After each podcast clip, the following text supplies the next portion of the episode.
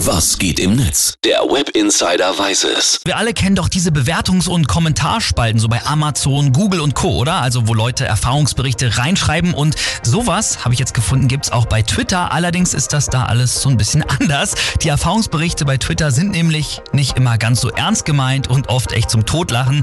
Und die besten habe ich euch jetzt mal rausgesucht. Agroente schreibt zum Beispiel, während jemand seinen Einkauf in seinen Fiat Panda räumt, einfach mal daneben stellen und die Tetris-Musik laufen lassen bringt Lacher, habe ich extra für euch getestet. Peter Bahn twittert, sechs Bananen einzeln zu wiegen und die Barcodes dann genau in die Krümmungen zu kleben, das bringt an der Supermarktkasse wertvolle Zeit zum Einpocken. Habe ich für euch getestet.